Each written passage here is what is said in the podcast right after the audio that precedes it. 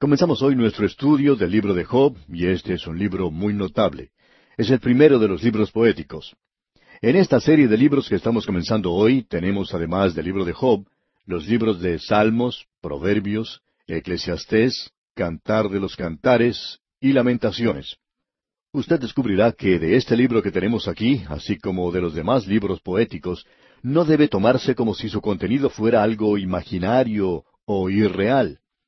Tampoco debemos interpretar con el término poético como si fuera algo que tiene rima. La poesía hebrea se forma por medio de la repetición de una idea que se llama paralelismo. Ahora, el diálogo en el libro de Job es poético. La conversación en ese día era en forma poética.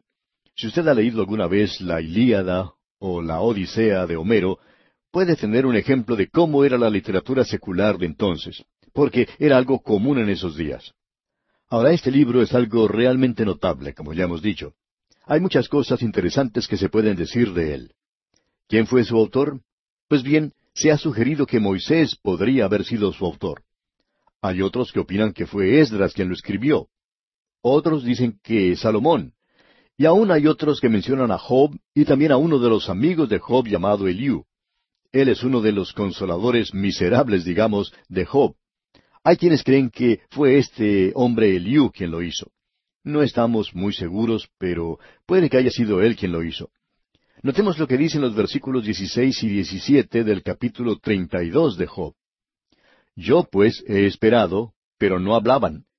Más bien callaron y no respondieron más. Por eso yo también responderé mi parte. También yo declararé mi juicio. Usted puede darse cuenta de la forma en que está hablando Eliú y puede notar que usa el pronombre yo en estos versículos en forma repetida, lo que podría indicar que él fue quien lo escribió. Ahora hay algo más que es de interés acerca de este libro. Nosotros no sabemos quién fue el autor, tampoco sabemos el período cuando vivió Job, no sabemos ni siquiera dónde vivió. Ahora sabemos que habrá personas que digan dentro de un momento que aquí podemos leer que hubo en tierra de Uz un varón llamado Job. Bueno, nosotros hemos sido presentados a este hombre y vamos a aprender mucho acerca de él, pero sinceramente hablando, no conocemos la tierra de Uz. No sabemos que ninguna persona haya podido señalar el lugar exacto donde estaba ese lugar. Hablaremos de eso un poco más adelante. Pero la época y el lugar, que son cosas de tanta importancia en estos libros o en cualquier literatura, no son mencionados aquí. No se menciona el tiempo y tampoco se menciona el lugar. Ahora podemos sugerir ciertas cosas y vamos a hacer eso. En primer lugar, quisiéramos sugerir que esto nos llega de la época de los patriarcas, debido al período de la duración de la vida de Job. Él, como usted sabe, vivió mucho tiempo y esto indica que este hombre habría vivido en esa época en particular. Se nos dice al final de este libro, allá en el capítulo 42, versículo 16, después de esto, vivió Job ciento cuarenta años y vio a sus hijos y a los hijos de sus hijos hasta la cuarta generación. Esto lo pondría él en ese período que hemos mencionado. Luego, en este libro, encontramos que Job actuaba como el sumo sacerdote en su familia. Aquí no se menciona ninguna mención de los hijos de Israel, así es que evidentemente tuvo lugar antes que ellos llegaran a existir. Tenemos luego que Elifaz era descendiente del hijo mayor de Esaú. Uno puede encontrar eso en Génesis capítulo 36 versículo 10. Hay quienes opinan que el tiempo de este libro debería ser durante el tiempo de Jacob y bien podría ser eso también. Lo importante acerca de este libro de Job es que hay muchos problemas que son presentados y que son resueltos en sus páginas. Este es un libro considerado como una obra filosófica mayor, y una de las cosas a determinar es por qué sufre el justo. O lo podríamos decir de esta otra forma, da las razones por las cuales sufre el justo. No creemos que esto sea su enseñanza principal, aunque muchas personas toman esta posición. Luego tenemos que fue escrito para censurar las calumnias de Satanás contra la humanidad. También fue escrito para que Job se revelara a sí mismo. Fue escrito para enseñar paciencia. Usted recuerda que Santiago nos dice, habéis oído de la paciencia de Job. Y hablando sinceramente, aún después de leer el libro, no se oye nada de la paciencia de Job. Es muy difícil ver cómo este hombre podía ser paciente. Sin embargo, veremos eso cuando lleguemos al final del libro. Luego, creemos que el propósito principal del libro de Job, y veremos esto dentro de poco, por tanto, si usted quiere estar en desacuerdo, espere un momento antes de llegar a alguna conclusión. El propósito principal del libro de Job, decíamos, es el de enseñar arrepentimiento. Usted puede ver que cuando los hombres escriben hoy un libro sobre el arrepentimiento, siempre buscan a un personaje que ha tenido un comienzo pecaminoso. Por ejemplo, tenemos a Manasés, el rey más impío que haya existido. Vemos su historia en los libros históricos del Antiguo Testamento. Él se arrepintió, y debemos decir que de esa clase de gente siempre pensamos nosotros. También tenemos a Saulo de Tarso, el enemigo más grande que tuvo el Señor Jesucristo. Él se arrepintió también. Otra persona es San Francisco de Asís, un noble libertino de su día, pero que también se arrepintió. Ahora Dios no eligió a un hombre como esos. Él podía haberlo hecho, pero él buscó posiblemente al mejor hombre que haya vivido en el tiempo del Antiguo Testamento. Y eligió al mejor hombre para mostrarnos que éste necesitaba arrepentirse. Al final del libro de Job dice, De oídas te había oído, mas ahora mis ojos te ven. Por tanto me aborrezco y me arrepiento en polvo y ceniza. Y esto debería enseñar a cada creyente, a cada uno de aquellos que nos escuchan en este momento, nos debería enseñar una cosa, no importa lo buenos que creamos ser, a los ojos de Dios nos vemos como trapos de inmundicia. Esto pues debería enseñarnos que necesitamos arrepentirnos. Esta es una gran obra filosófica, como ya dijimos. Tennyson dijo de este libro que era el poema más grandioso, ya sea de la literatura moderna o de la antigua. Carlyle, el gran filósofo escocés, dijo, hablando del libro de Job, yo le llamo a este libro uno de los más grandes que se haya escrito por el hombre. Y Martín Lutero dijo, este es más magnífico y sublime que cualquier otro libro de las Escrituras. El doctor Morehead lo dice de esta manera. El libro de Job es uno de los poemas más nobles en existencia. Pensamos que este libro de Job es un libro que ha sido dejado de lado y muy mal entendido.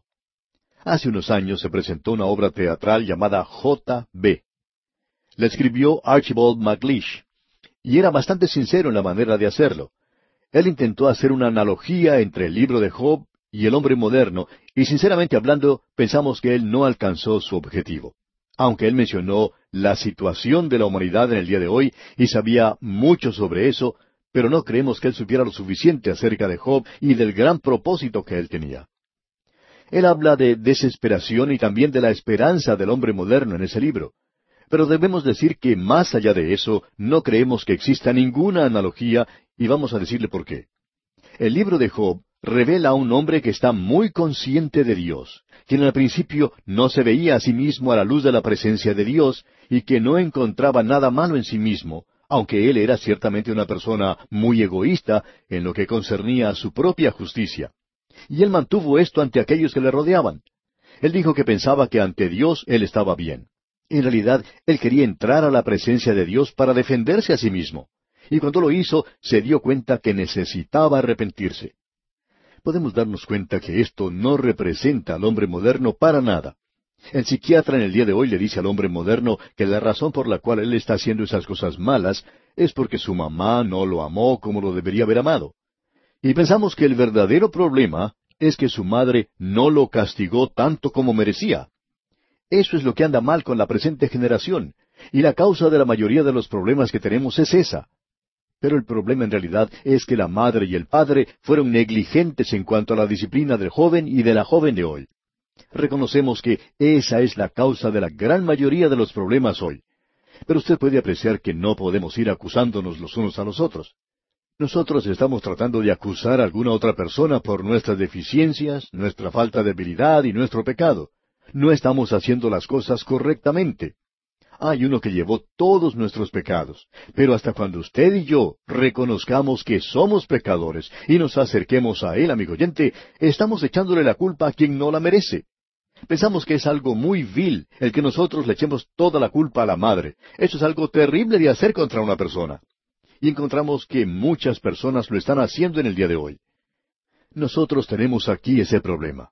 El hombre moderno se encuentra en un verdadero apuro y está en una situación desesperada, pero su gran problema es que le está echando la culpa a otros y no se puede dirigir a ningún lugar donde pueda encontrar consuelo, porque el hombre moderno de nuestra época, con todo su materialismo y secularismo, se ha rodeado de todos los adelantos de la ciencia, pero no tiene un Dios a quien dirigirse. Uno puede visitar algunas casas modernas y encontrar que tienen un sinnúmero de artefactos modernos que los sorprenden a uno. Botones por aquí y botones por allá para encender las luces desde un lugar central sin necesidad de ir a otras partes de la casa, desde donde también se pueden hacer sonar timbres y abrir desde ese mismo lugar diferentes puertas en la casa y encender las luces de afuera. Uno nunca termina de sorprenderse cuando ve cosas como estas. Y esto para ellos es algo que les da seguridad. Y muchos de nosotros tenemos cosas similares. ¿Por qué? Porque el hombre moderno, amigo oyente, no tiene cómo ir a Dios hoy. No tiene un Salvador a quien dirigirse. Job lo hizo. En realidad, Dios le está dando a él una experiencia que finalmente lo llevará a la presencia misma de Dios. El hombre moderno en nuestros días está pasando por una experiencia en la cual, aun en esta sociedad tan materialista y confiada en todos esos artefactos modernos, y con todas las comodidades de la vida, se halla completamente a la deriva en un mar sobre un pequeño pedazo de madera. No sabe ni a dónde está ni cuál es su rumbo. Y eso es algo que nos asusta, diremos de paso. En realidad, en la actualidad hay algunas personas que están pensando que más allá debe haber alguien. Tenemos una canción moderna que dice, Pon tu mano en la mano del hombre de Galilea. Pues bien, así nos estamos acercando a la realidad, pero aún así pensamos que no están dando en el blanco, porque uno tiene que acercarse a Él como pecador. Usted lo tiene que aceptar a Cristo primero, es decir, como Salvador. Hoy en día escuchamos mucho acerca de hacer nuestra dedicación a Cristo, y de paso quisiéramos preguntarle, amigo oyente, ¿cuál es su dedicación? Si usted piensa que es nada más que el acercarse a Él hoy y decirle que lo va a hacer su Señor, como muchos dicen, eso en realidad no será suficiente. Él dijo que iba a haber muchos que se acercarían a Él en aquel día diciéndole, Señor, Señor. Usted no lo puede hacer a Él primero su Señor. En primer lugar, lo tiene que aceptar como Salvador. Él murió por usted. Usted no comienza con Él en ninguna otra parte sino en la cruz, donde Él entregó su vida para salvarle. Ahora ese es el problema con el hombre moderno. No era el problema que tenía Job. Job no podía comprender por qué Dios le había permitido pasar por esa experiencia y él no reconocía que necesitaba arrepentirse. Y él está muy consciente de la presencia de Dios a través de todo esto.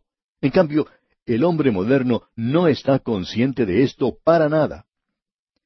Hemos dedicado mucho tiempo a esto porque pensamos que es algo de suma importancia.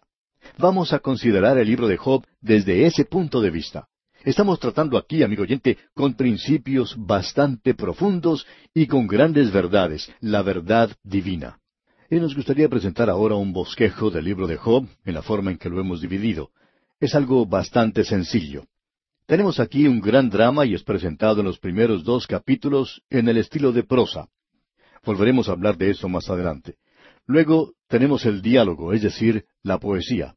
Del capítulo dos, versículo once, hasta el último capítulo, versículo seis, veremos que Job tiene una conversación tremenda con sus amigos. Y luego tenemos finalmente a Dios entrando en la escena.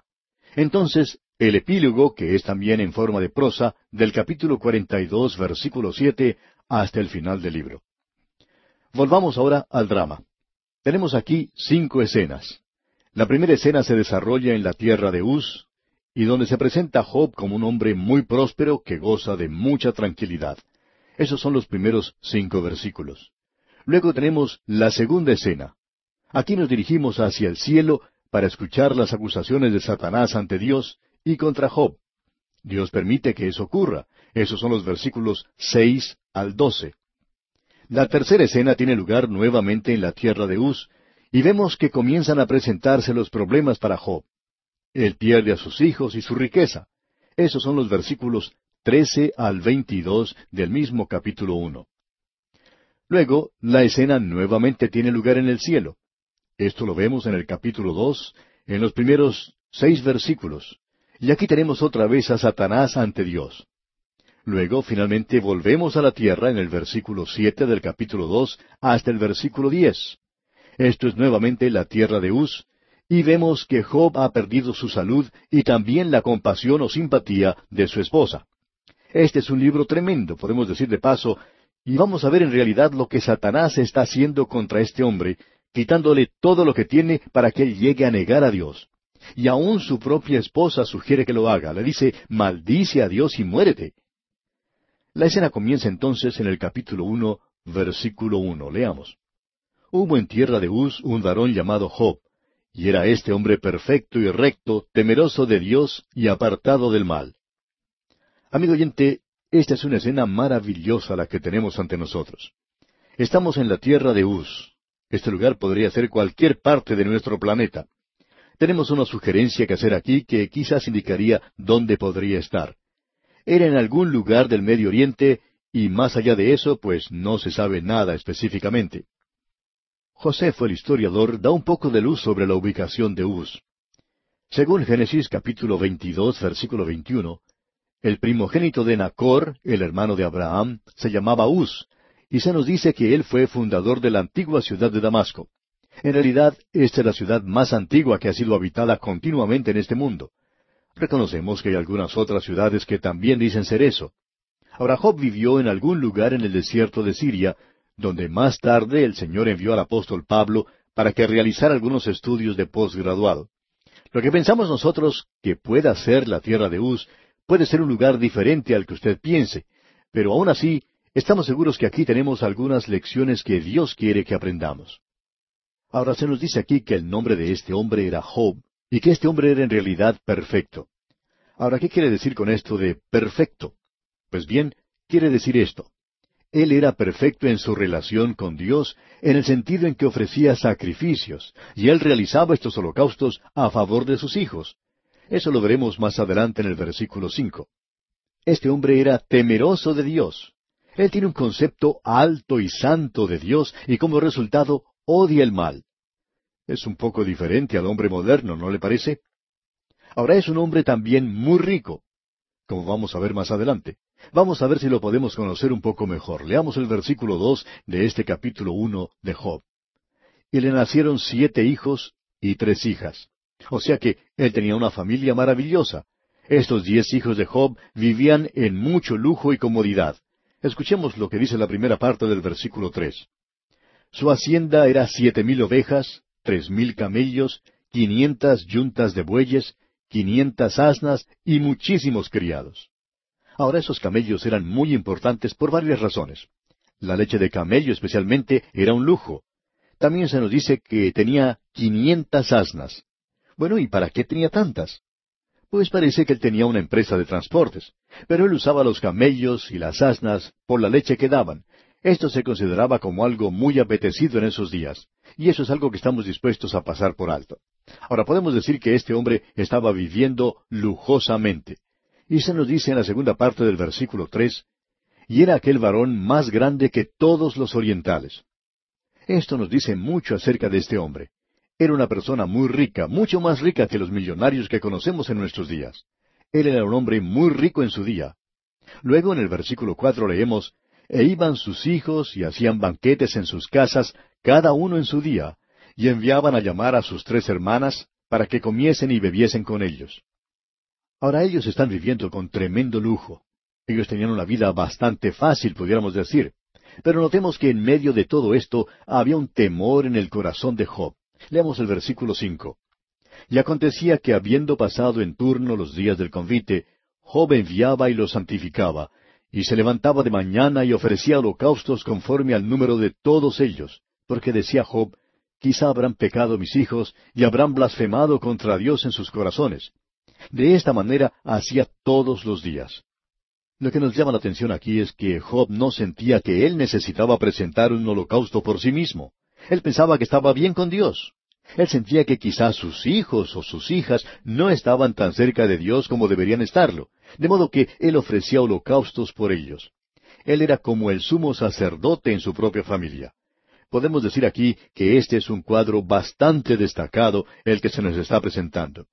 Esta es la primera escena y es una escena maravillosa de un hombre rico que vive lujosamente. Él tenía de todo, él tenía todo lo que necesitaba en abundancia, pero él tenía un temor en su corazón. Y pensamos que hay muchos en el día de hoy que sienten lo mismo acerca de sus propios hijos e hijas. Este hombre reconoció que él no podía hacer nada con ese problema, por tanto, se dirigió a Dios. Amigo oyente, Hay muchos padres y madres en nuestros días que están muy preocupados porque tienen un hijo o una hija que ha abandonado su hogar y que está con problemas, quizá usando drogas, y ellos no han tenido la capacidad de dirigirse a Dios como lo hizo este hombre, y como resultado debemos decir, ellos se encuentran con problemas demasiado grandes para resolver. Ahora Job reconoce eso, y esa es nuestra primera escena. En nuestro próximo programa, Dios mediante, y no tome esto como un chiste, vamos a ir al cielo para ver qué es lo que ocurre allí.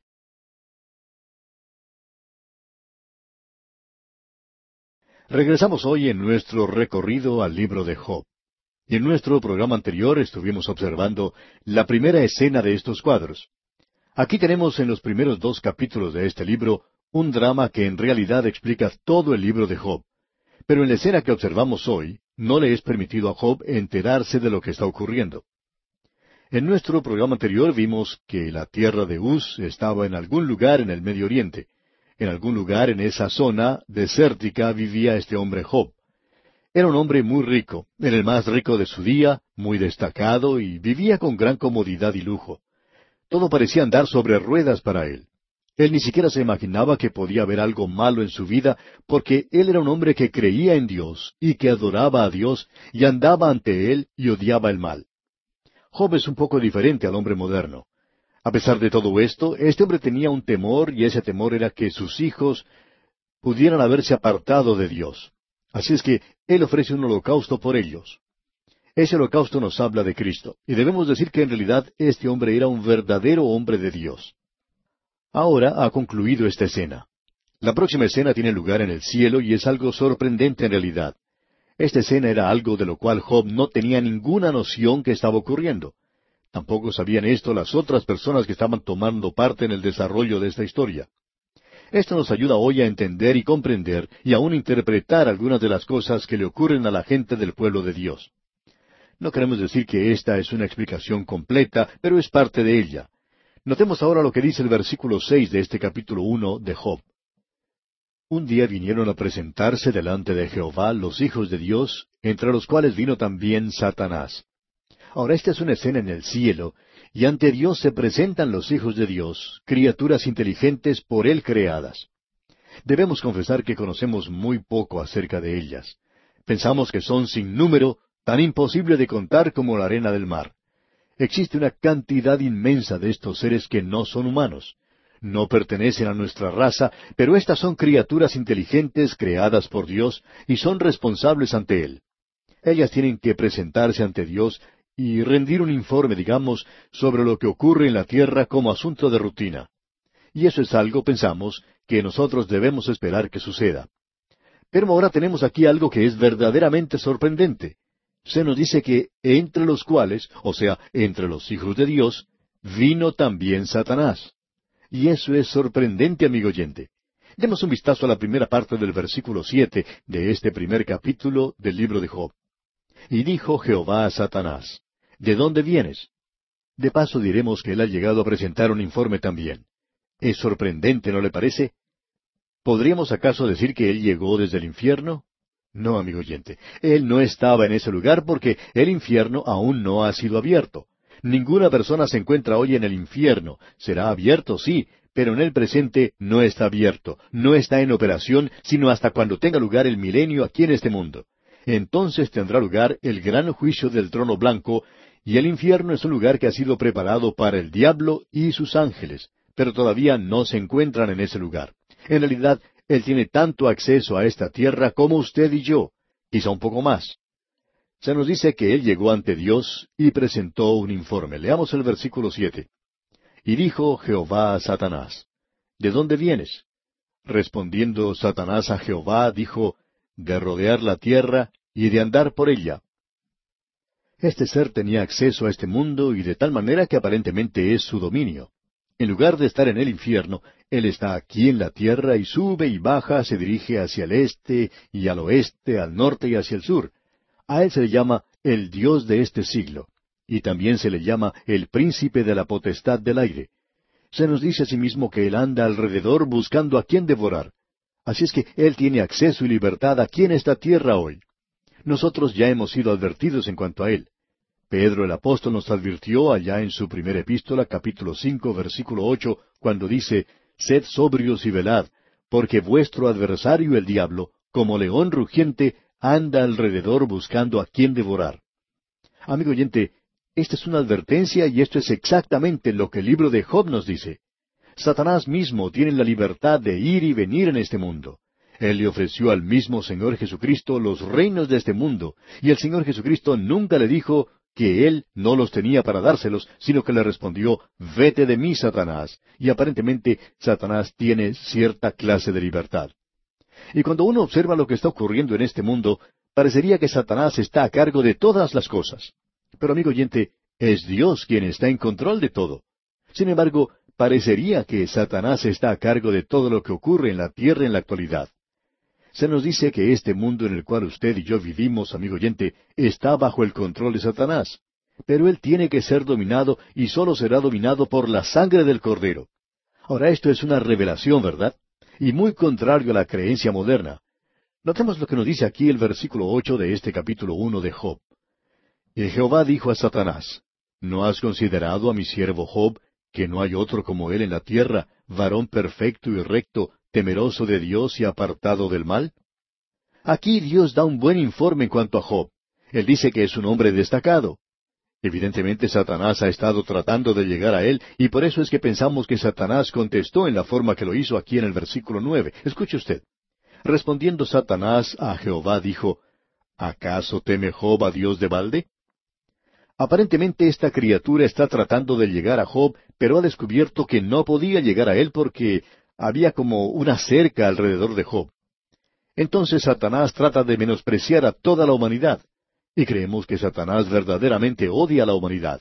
Él sugiere que Job es nada más que un sirviente de Dios. Y escuche lo que dicen los versículos nueve y diez. Respondiendo Satanás a Jehová, dijo, ¿Acaso teme Job a Dios de balde? ¿No le has cercado alrededor a él y a su casa y a todo lo que tiene? Al trabajo de sus manos has dado bendición. Por tanto, sus bienes han aumentado sobre la tierra. Satanás dice que Dios ha puesto un cerco alrededor de Job y que él no lo puede tocar. Y creemos que hay un cerco similar alrededor de cada creyente en nuestros días, y pensamos que Satanás no los puede tocar a no ser que Dios le permita hacerlo. Y si Dios le permite hacer eso, es con un propósito definido. Eso es lo que este libro de Job nos enseña. Entonces, lo que Satanás hace es menospreciar a Job ante Dios. Él dice aquí en el versículo once, Pero extiende ahora tu mano y toca todo lo que tiene, y verás si no blasfema contra ti en tu misma presencia. Satanás no tiene nada que hacer con personas como usted o como yo, amigo oyente. Él dice que usted y yo somos simplemente sirvientes de Dios, y que si Dios quitara ese cerco de alrededor de nosotros para cuidarnos, que nosotros maldeciríamos a Dios. Y habría muchos que harían precisamente eso, podemos decir de paso. No hay ninguna duda sobre ello. Lo único que uno tiene que hacer en nuestros días es escuchar lo que la gente está diciendo en la calle y puede darse cuenta que muchos maldicen a Dios constantemente. En cualquier oportunidad en que uno puede observar a la gente trabajando, cuando las cosas no salen como ellos quieren, en ese mismo instante se ponen a maldecir a Dios. Quizá aún algunos de ellos asistan a una iglesia y lleven su Biblia bajo el brazo, no lo sabemos, pero sí los podemos ver maldiciendo a Dios, usted lo puede comprobar en cualquier instante. Los hombres no están dirigiéndose a Dios en la forma de vida. Se dirigen de cualquier otra forma menos como debieran hacerlo. Pero vemos que Job tenía a su alrededor como un cerco y Satanás no lo podía ni siquiera tocar. Satanás decía que quería acercarse a él. Él odia a la humanidad. No comprendemos cómo hay algunas personas que quieren servir a Satanás cuando éste en realidad nos odia a todos nosotros. Yo no quisiera tener a un amo y señor como ese. Satanás paga mal a sus servidores. Yo quiero tener a alguien que me ame y que tenga simpatía hacia mí. Esa es la clase de maestro y señor que yo quiero y que tengo. Notemos ahora lo que dice aquel versículo doce de este capítulo uno de Job. Dijo Jehová a Satanás, He aquí todo lo que tiene está en tu mano, solamente no pongas tu mano sobre él. Y salió Satanás de delante de Jehová. Ahora a veces Dios le permite a Satanás que él quite las cosas en las cuales nosotros estamos confiando. Y cuando eso ocurre, cuando las cosas en las cuales nosotros ponemos toda nuestra confianza son quitadas, nos sentimos tan perdidos, sin fuerzas, verdaderamente incapaces de hacer nada en este mundo. Y muchos de nosotros, cuando nos vemos en situaciones así, clamamos a Dios. Ahora notemos lo siguiente. Dios le va a permitir a Satanás que Él le quite a este hombre todo lo que posee.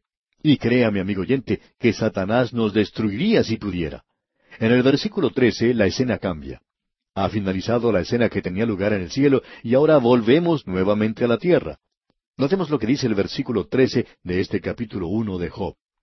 Y un día aconteció que sus hijos e hijas comían y bebían vino en casa de su hermano el primogénito. Estos jóvenes se estaban divirtiendo en grande en la casa del hermano mayor. Ellos iban de la casa de un hermano a la casa del otro y tenían un banquete cada día y estaban verdaderamente divirtiéndose a lo grande. Vivían con mucho lujo y comodidad y no tenían ninguna preocupación.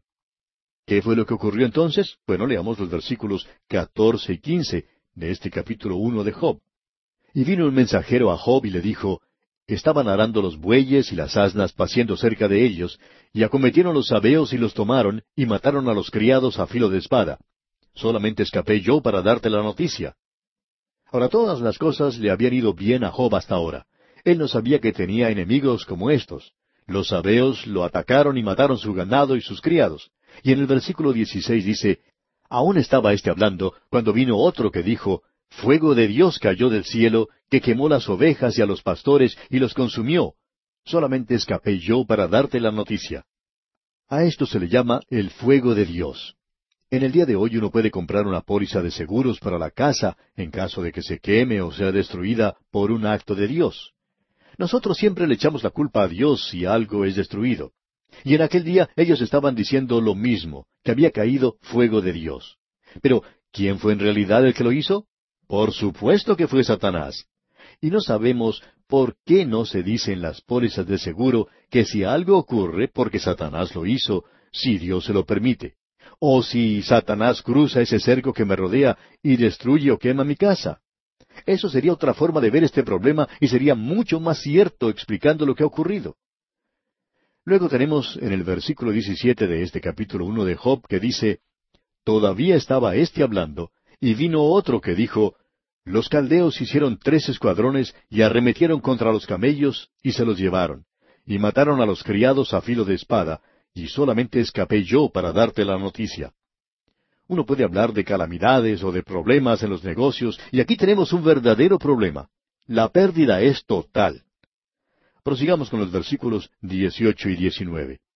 Entre tanto que éste hablaba, vino otro que dijo, Tus hijos y tus hijas estaban comiendo y bebiendo vino en casa de su hermano el primogénito, y un gran viento vino del lado del desierto, y azotó las cuatro esquinas de la casa, la cual cayó sobre los jóvenes, y murieron y solamente escapé yo para darte la noticia. Y aquí tenemos una tragedia que va más allá de todas las tragedias. Es una tragedia terrible. Todos los hijos de Job perecieron. Un gran viento del lado del desierto azotó la casa donde ellos estaban y la destruyó. Todos los hijos mueren. ¿Qué haría usted, amigo oyente, en un caso como este? Bueno, notemos lo que hace Job. Leamos el versículo veinte.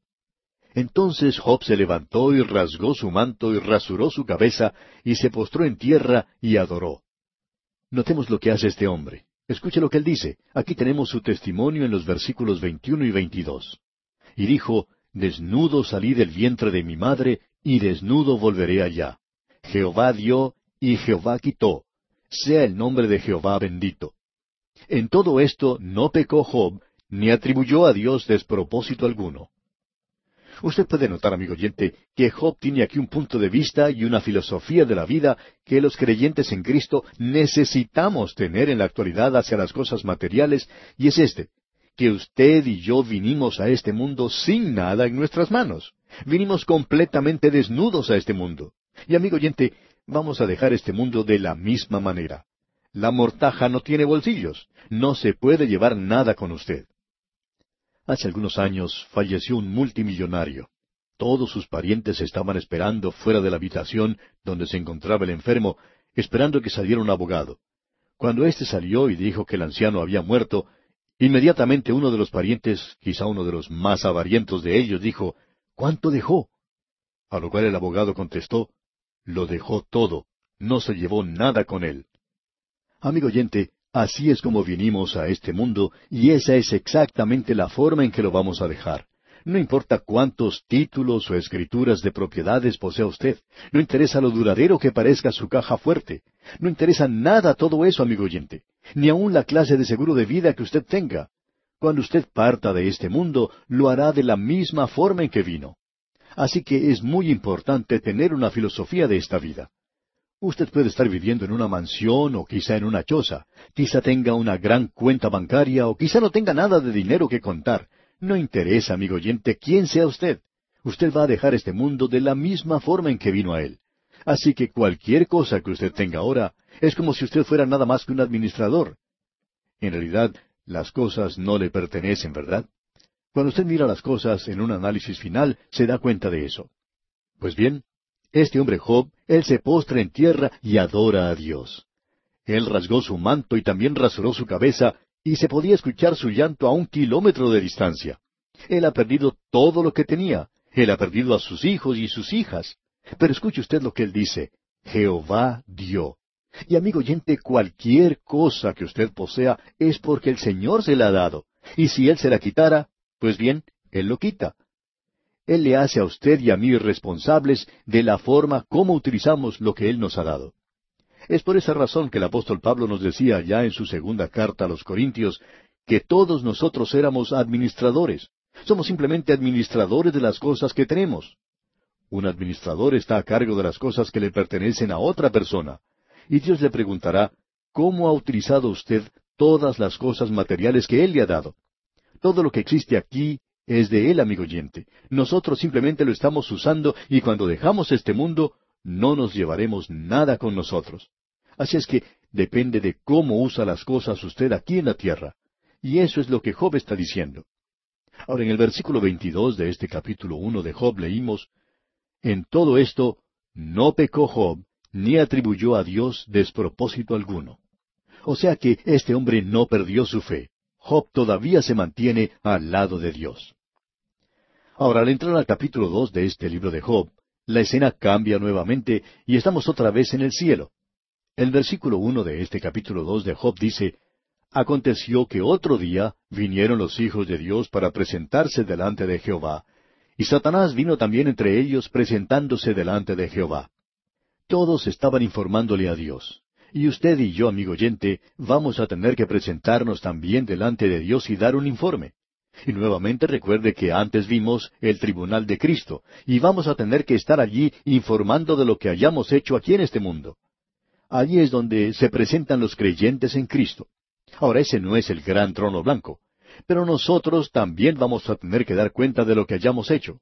Aquí pues tenemos a todas las criaturas de Dios presentándose ante Él.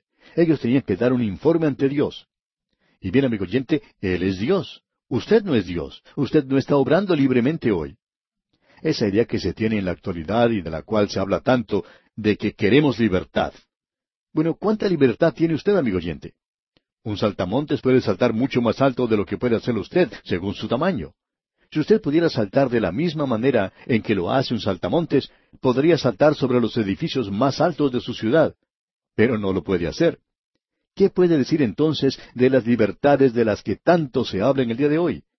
Permítanos decirle, amigo oyente, que usted es una criatura de Dios. Usted tiene que rendir cuentas delante de Él. Y aquí tenemos a todas estas criaturas de Dios presentando sus informes. Y aún Satanás se ha hecho presente. Él no está más allá de ellos. Y dice aquí en la segunda parte del versículo uno y en la primera parte del versículo dos, y Satanás vino también entre ellos presentándose delante de Jehová. Y dijo Jehová a Satanás, ¿De dónde vienes? Él tenía que presentar su informe. Dios ya lo sabía, pero él tenía que presentar sus cuentas ante Dios. Finalicemos la lectura del versículo dos. Respondió Satanás a Jehová y dijo, De rodear la tierra y andar por ella. Satanás dice, bueno, he estado observando, mirando mi mayordomía. Yo estoy a cargo de todo lo que ocurre en la tierra ahora. Y amigo oyente, pensamos nosotros que él todavía lo está haciendo. Parecía que así era la última vez que nos fijamos. Bueno, leamos el versículo tres de este capítulo dos de Job. Y Jehová dijo a Satanás, ¿No has considerado a mi siervo Job, que no hay otro como él en la tierra, varón perfecto y recto, temeroso de Dios y apartado del mal, y que todavía retiene su integridad, aun cuando tú me incitaste contra él para que lo arruinara sin causa? Ahora debemos comprender que lo que le ocurrió a Job fue algo sin causa.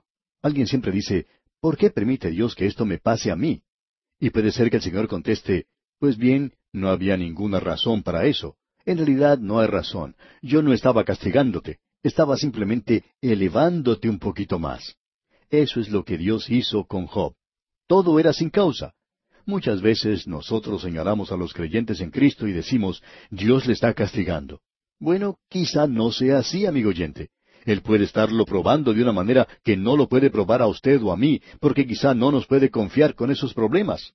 Y hablando honradamente, no me gustaría pasar por las cosas que pasó Job.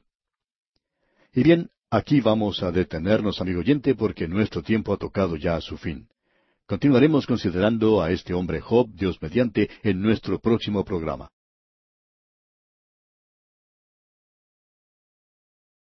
Continuamos hoy nuestro estudio del libro de Job y estamos contemplando la cuarta escena que se presenta en este libro.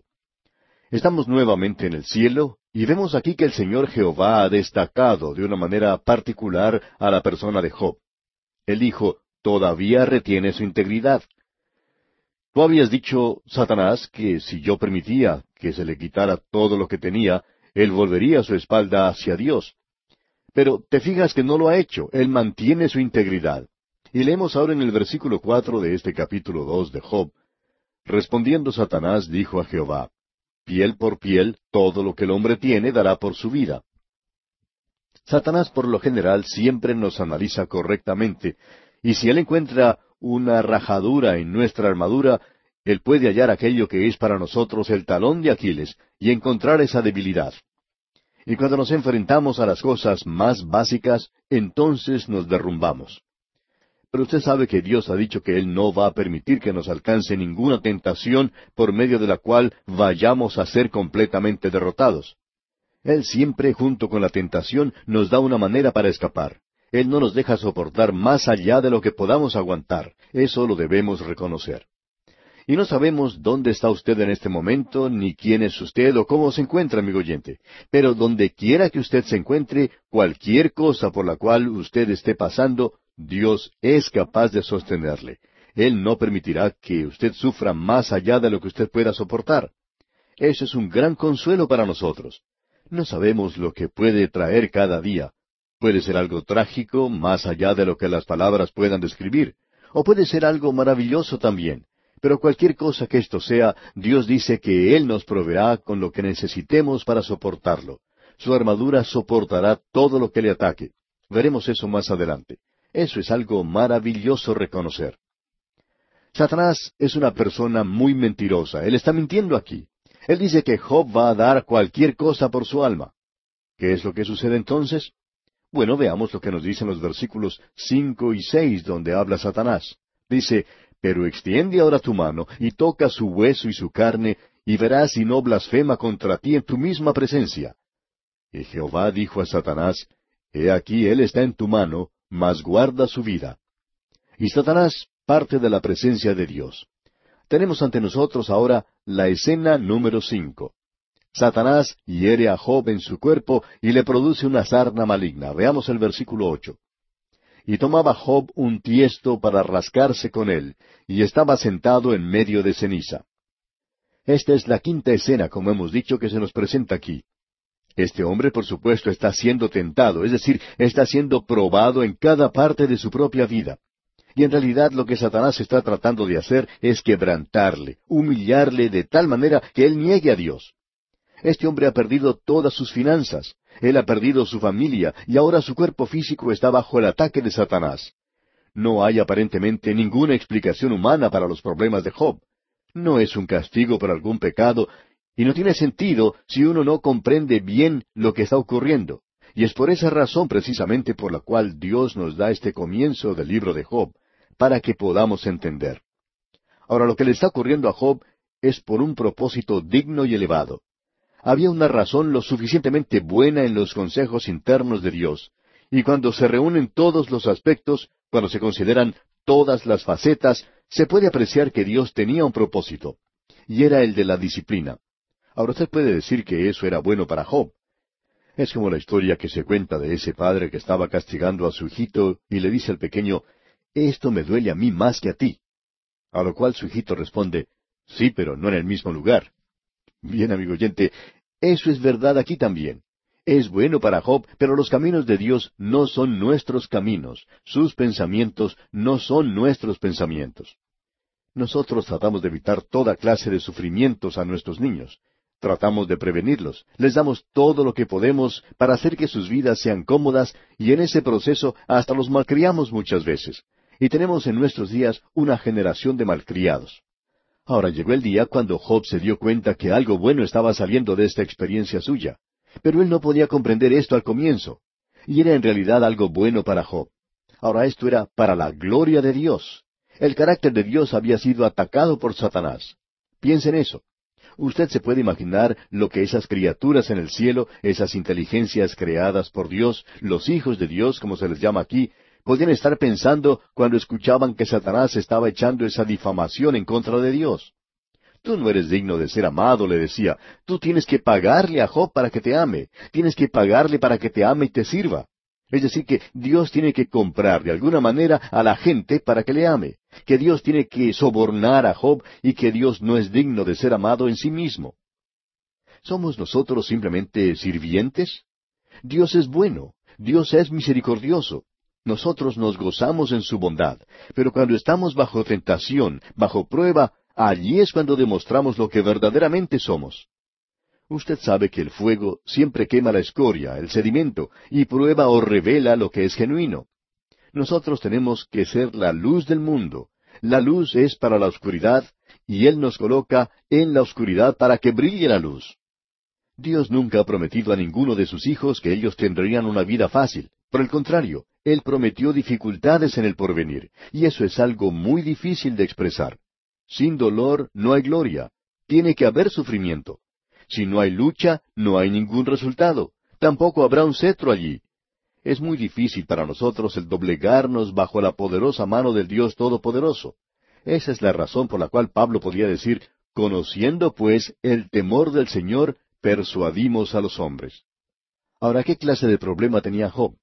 Se nos dice aquí que él tenía una sarna maligna y que él se rascaba con un tiesto, es decir, un pedazo de una vasija de barro. La escena está cambiando de localidad. Esta última escena tiene lugar en el basural, en las afueras de la ciudad oriental donde vivía Job. Ese era el lugar donde se arrojaba todos los desperdicios. Allí se encuentra Job. Él levanta del suelo un pedazo de una vasija de barro y comienza a rascarse con eso. Tiene que haber sido algo terrible. Se ha especulado mucho entre los cristianos, entre los médicos especialmente, sobre la clase de enfermedad que afligía a Job. En relación a la enfermedad de Job, quisiéramos comentar algo que mencionaron dos médicos ingleses hace ya varios años en Londres. Uno de ellos, el doctor Cedric Harvey, hizo una sugerencia de que Job estaba sufriendo de esa sarna maligna, como la describe el Antiguo Testamento, y que en términos científicos se lo diagnosticaría como víctima de una dermatitis psicosomática. Allí tiene usted una buena explicación. La palabra de Dios dice que Job tenía una sarna y este médico dice que tenía una dermatitis psicosomática. Eso quiere decir que era una enfermedad de la piel producida por la ansiedad. Bueno, no creemos que esa sea la explicación. Y siendo que este médico no pudo diagnosticar esa enfermedad personalmente, entonces nosotros podemos contradecirle. Luego este doctor Harvey continúa diciendo, y esto fue publicado en una revista médica, que un estudio del Antiguo Testamento indicaba que Job padecía de insomnio, que tenía sueños espantosos, que sufría de un estado general de ansiedad que en la actualidad son aceptados generalmente como síntomas de una dermatitis psicosomática. Así es que la próxima vez que usted, amigo oyente, tenga que rascarse, usted ya sabe lo que tiene. Por lo menos puede identificarlo como una dermatitis psicosomática. Hace algunos años el doctor Charles J. Brim, un especialista cardíaco de Nueva York, diagnosticó la enfermedad de Job como una deficiencia vitamínica. Así que ya puede usted elegir entre una dermatitis psicosomática o una deficiencia vitamínica. De todas maneras, amigo oyente, esperamos que usted no se ofenda si simplemente decimos que Job tenía una sarna. Hay algunos de nosotros que opinamos que él podría haber tenido cáncer inclusive, pero cualquier cosa que haya sido, este hombre tenía un verdadero problema. Vamos a mencionar en nuestro próximo programa cómo Satanás se acerca a este hombre y le quita toda la dignidad que le quedaba en su vida. Notemos ahora lo que sigue ocurriendo. Aquí se nos presenta a la esposa de Job. Escuchemos lo que dice el versículo nueve de este capítulo dos de Job. Entonces le dijo su mujer, ¿Aún retienes tu integridad? Maldice a Dios y muérete. Y Job mantuvo su integridad. Satanás lo está atacando. Él lo está golpeando de tal manera que Job ni siquiera quiere llamarse a sí mismo un hombre. Pero su esposa le dice, ¿aún retienes tu integridad? Maldice a Dios y muérete. Ahora este consejo de su esposa parece algo bastante extraño. Aparentemente ella quería quedarse viuda, pero ella está contemplando el sufrimiento que está padeciendo Job y probablemente esto sea una tierna sugerencia.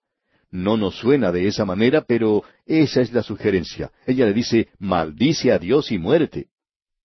Como podemos notar, Satanás no le quitó la esposa a Job, le quitó todo lo demás que él tenía.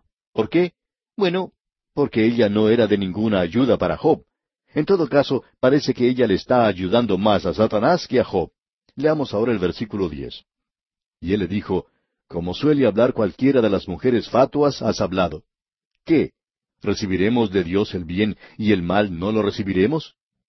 En todo esto no pecó Job con sus labios. Job había mantenido su integridad hasta este punto. En realidad el libro de Job comienza en el próximo versículo, el versículo once. Y aquí tiene usted a la integridad de Job bajo ataque. Y sus tres amigos, es decir, los llamados amigos de Job, llegan a visitarle y a consolarle. Los conoceremos inmediatamente. Leamos el versículo once de este capítulo dos de Job. Y tres amigos de Job, Elifaz temanita, Bildad suita y Sofar naamatita, luego que oyeron todo este mal que le había sobrevenido, vinieron cada uno de su lugar, porque habían convenido en venir juntos para condolerse de él y para consolarle. Esto es algo muy importante de notar para nosotros. En primer lugar tenemos a Elifaz temanita, y a este hombre lo vamos a conocer bien, quizá mejor que a todos los demás. Él era descendiente de Esaú, como dice en Génesis 36, versículos 10 y 11. Luego tenemos a Bildad Suita.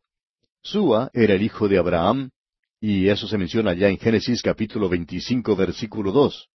Eso lo ubica él, como bien se puede apreciar, en la época de los patriarcas. Luego se nos presenta a Sofar Naamatita. Naama estaba en la parte norte de Arabia. Así que nosotros podemos ubicar estos lugares y podemos colocar a Job en un área cercana a estos lugares mencionados. Estos hombres, pues, llegan para condolerse junto con Job. Y ya que vamos a decir algunas cosas bastante feas acerca de sus amigos, creemos que sería conveniente decir todo lo bueno que podamos sobre ellos. Ellos eran amigos de Job hasta que le ocurrió esto a él y esta experiencia los hizo alejarse de su amigo. Y la razón era que ellos no conocían a Dios, tampoco conocían por qué Dios hacía ciertas cosas. Pensamos que esa es la razón por la cual muchos de nosotros deberíamos tener mucho cuidado cuando tratamos de explicar por qué ocurren ciertas cosas en las vidas de otras personas. No tenemos en realidad el derecho de decir, bueno, Dios ha permitido que eso le suceda a fulano de tal por esta y esa razón. Lo que generalmente decimos a los demás como la razón por la cual está ocurriendo lo que le ocurre no es necesariamente la correcta. ¿Cómo sabe usted, amigo oyente, que esa es la razón? Ahora estos amigos estaban muy seguros, como lo estamos nosotros en el día de hoy, del por qué ocurrían ciertas cosas. Pero la verdad es que ellos estaban completamente equivocados. Pero ellos eran amigos de Job, y usted quizá nos pregunte, ¿cómo sabe usted eso? Bueno, escuchemos lo que dicen aquí los versículos doce y trece de este capítulo dos de Job. Los cuales, alzando los ojos desde lejos, no lo conocieron, y lloraron a gritos, y cada uno de ellos rasgó su manto, y los tres esparcieron polvo sobre sus cabezas hacia el cielo. Así se sentaron con él en tierra por siete días y siete noches, y ninguno le hablaba palabra, porque veían que su dolor era muy grande. Estos hombres habían oído que su amigo Job estaba atravesando por problemas. Ellos nunca se imaginaron que esto sería tan malo como lo era en realidad. Estos hombres, en la última oportunidad en que habían visto a Job, lo habían visto en su hermosa casa con los niños jugando a su alrededor, con sus hijos y sus hijas. Habían contemplado la riqueza de Job, que era evidente por todas partes. y ahora llegan a visitar a su amigo. Piensan que por lo menos estará en su casa, que todavía tendría un lugar cómodo y lujoso, pero lo encuentran en el basurero de la ciudad, en el lugar donde se arrojan los desperdicios, y Job se está rascando con un pedazo de una vasija de barro. Y él ya no tiene nada en absoluto, todo ha desaparecido. Pobre Job. Y estos amigos, porque ellos eran amigos, se condolían con él, lloraban, gritaban de dolor. Y por siete días ellos se sentaron con él y no dijeron ni una sola palabra. Simplemente pasaron siete días y siete noches sentados junto a Job. Podemos decir que son verdaderos amigos. Es decir, ellos trataron de hacer lo mejor que podían para ser amigos con él, y se sentaron con Job por esos siete días. Ahora ellos están condoliéndose junto con él por una semana completa, pero no están en una posición de consolar a Job. Para comenzar, podemos decir que ellos no comprendían a Dios. En segundo lugar, ellos tampoco comprendían a Job. Y en tercer lugar, ellos no se comprendían a sí mismos. Ellos simplemente sacudían sus cabezas de una manera como indicando que comprendían lo que estaba ocurriendo durante esos siete días de lamentación y tristeza. Allí están sentados, meneando sus cabezas, están condoliéndose por siete días. Esa forma en que ellos estaban sacudiendo sus cabezas debemos decir que no era algo muy bueno. Y nos damos cuenta que ellos están estudiando a Job de una manera muy crítica. Estos hombres son personas muy inteligentes. Son todos filósofos. Ellos son hombres que en su día pensaban mucho y pensaban en cosas profundas. Y en estos días que pasan allí sentados con Job, ellos no dejan de pensar y llegan entonces a una conclusión. Ellos llegan a la conclusión que Job tiene que haber sido un pecador terrible para que le ocurran estas cosas, y que Dios lo está castigando, y que él debe arreglar su vida. Esa es la manera en que ellos pensaban. Y lo que tenemos aquí delante de nosotros es que finalmente Job ya no puede aguantar eso más. Ellos están moviendo sus cabezas de una manera tal que lo están acusando y comienzan a sonreírse de una manera sarcástica. Ajá, hermano Job, al fin sale todo a la luz. Tú has estado viviendo una vida en pecado y dabas la impresión de que eras una persona muy pía y santa. Ahora sabemos que esto que te ha alcanzado es a causa de tu pecado al fin descubierto. Y Job no puede soportar eso. Él puede aceptar todo lo que le ha ocurrido, pero no puede recibir esto de sus amigos. Escuchemos lo que él dice, y este es el primer discurso pronunciado por Job. Es una expresión de su miseria y su desesperación. No vamos a poder observar todo este discurso en esta ocasión, pero vamos a por lo menos contemplar algo para tener algo en qué pensar. Leamos los primeros cinco versículos del capítulo tres de Job. Después de esto, abrió Job su boca y maldijo su día. Y exclamó Job y dijo, Perezca el día en que yo nací, y la noche en que se dijo, varón es concebido. Sea aquel día sombrío, y no cuide de él Dios desde arriba, ni claridad sobre él resplandezca. A fe en lo tinieblas y sombra de muerte, repose sobre él nublado que lo haga horrible como día caliginoso. Este es un discurso muy hermoso, muy florido, pero cuando uno suma todo lo que él está diciendo, y cuando uno saca lo que está de más, bueno, uno se queda con lo que en realidad está diciendo. Y es que hubiera deseado no haber nacido. Eso es lo que está diciendo en realidad. Hubiera deseado no haber nacido. ¿Y cuántas veces ha dicho usted eso, amigo oyente? Bueno, pensamos que muchos de nosotros lo hemos dicho, especialmente en los días de nuestra juventud. ¿Recuerda usted? Algo no nos agradaba y decíamos, vaya, preferiría no haber nacido. Pues bien, eso es lo que Job está diciendo, solamente que él lo está diciendo de una manera poética. Ahora leamos los versículos seis al doce de este capítulo tres. Ocupe aquella noche la oscuridad, no sea contada entre los días del año, ni venga en el número de los meses. Oh, que fuera aquella noche solitaria, que no viniera canción alguna en ella. Maldíganla los que maldicen el día, los que se aprestan para despertar a Leviatán. Oscurezcanse las estrellas de su alba, espere la luz, y no venga, ni vea los párpados de la mañana, por cuanto no cerró las puertas del vientre donde yo estaba, ni escondió de mis ojos la miseria. ¿Por qué no morí yo en la matriz o expiré al salir del vientre? ¿Por qué me recibieron las rodillas? ¿Y aqué los pechos para que mamase? Usted puede apreciar, amigo oyente, lo que este hombre está diciendo de una manera clara y demostrativa. Hubiera preferido no haber nacido. Y eso, amigo oyente, nunca soluciona ninguno de nuestros problemas en esta vida. Simplemente el desear que uno no hubiera nacido o el desear que pudiera morirse nunca cambia la situación real en que nos encontramos. Tampoco puede evitarlo el hecho de haber nacido. Así que uno en realidad está perdiendo el tiempo cuando hace eso. No se hiere a nadie haciendo eso, a no ser que uno pueda librarse de toda la tensión que tiene adentro. Ese es el resultado que encuentra Job ahora, porque estos amigos suyos no van a ser muy amigables que digamos con él, de ahora en adelante. Y aquí vamos a detenernos por hoy, amigo oyente. Continuaremos, Dios mediante, en nuestro próximo programa.